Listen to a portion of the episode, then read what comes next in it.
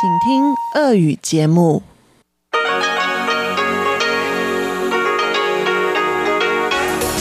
В эфире Международное радио Тайваня.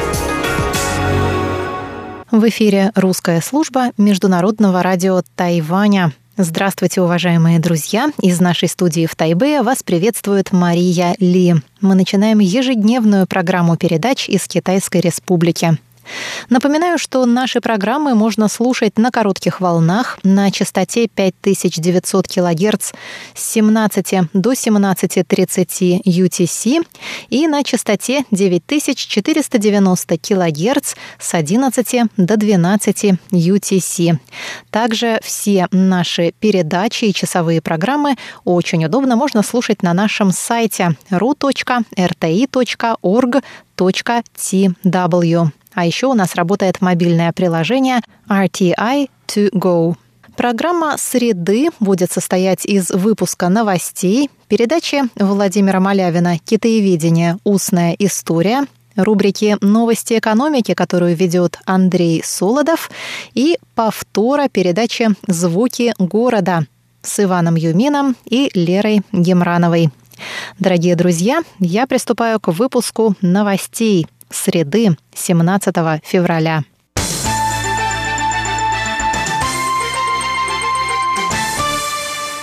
Министр здравоохранения и социального обеспечения Чен Шиджун рассказал 17 февраля о вмешательстве Китая в подписание контракта о закупке Тайванем 5 миллионов доз вакцин Pfizer-BioNTech.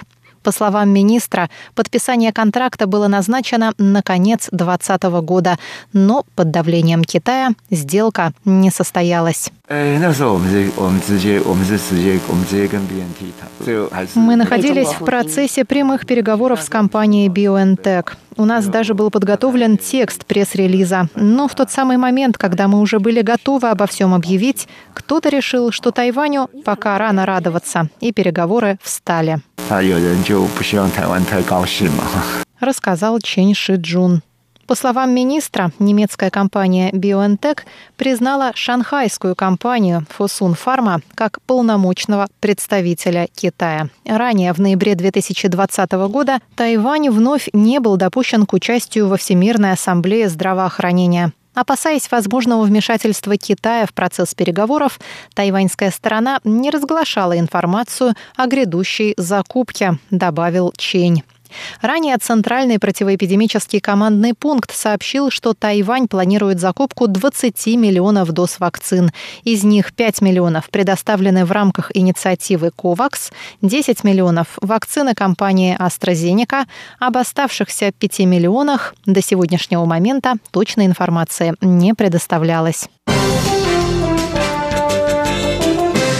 Представительство Тайваня в Мьянме сообщило в минувший понедельник, что находящиеся в стране граждане Тайваня смогут вылететь на родину двумя эвакуационными рейсами. Рейсы будут осуществлены государственным перевозчиком China Airlines 21 и 28 февраля. Представительство просит граждан Тайваня сохранять спокойствие и не поддаваться панике, которой способствует распространение в сети недостоверной информации. Оно также призывает тайваньцев не выходить на улицу без особой надобности и быть крайне осторожными и принимать меры для охраны безопасности своих жилищ и предприятий. 1 февраля в Мьянме произошел военный переворот. С тех пор многие тайваньские компании в стране возобновили бизнес, но некоторые сообщают о невозможности экспорта товаров в связи с политической нестабильностью. Министерство иностранных дел Тайваня заявило в среду, что не исключает роста нестабильности в Мьянме в связи с политическими протестами, вплоть до военного вмешательства. Пресс-секретарь Министерства иностранных дел Джоан Оу сказала. Просим всех находящихся в Мьянме граждан Тайваня пристально следить за развитием событий и в случае необходимости обращаться в представительство.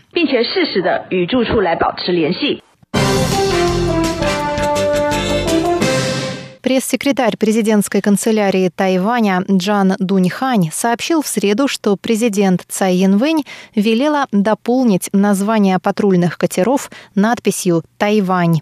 Это распоряжение президент Цай Янвэнь сделала 11 декабря в ходе церемонии спуска на воду патрульного катера «Аньпин». Обозначение «Тайвань» будет способствовать более быстрой идентификации судов иностранными моряками.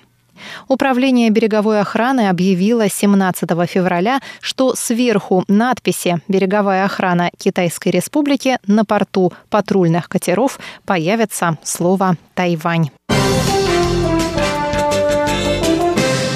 Центральный противоэпидемический командный пункт Тайваня сообщил в среду о новом завозном случае заболевания коронавирусной инфекцией COVID-19. Пациентом номер 939 стала гражданка Тайваня старше 50 лет, вернувшаяся из США.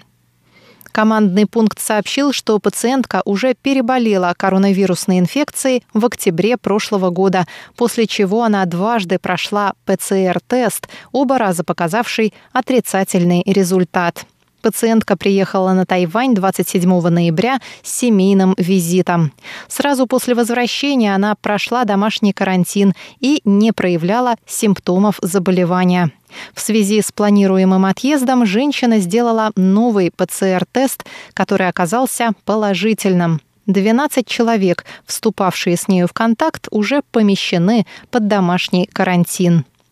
С начала пандемии на Тайване было зарегистрировано 939 случаев, 822 из которых завозные, 77 местные, 36 произошли на корабле «Паньши» из флотилии «Дружбы», 859 человек уже поправились, 69 находятся в больнице, 9 скончались.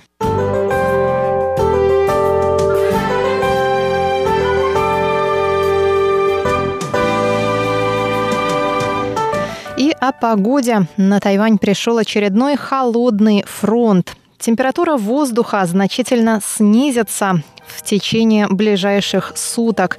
В четверг на севере острова будет облачная погода с прояснениями. В Тайбе от 9 до 17 градусов. В Тайджуне будет также облачно с прояснениями от 10 ночью до 21 днем. На юге в Гаусюне от 14 до 21 облачно с прояснениями. А сейчас в Тайбэе 17 градусов тепла, облачная погода, осадков нет.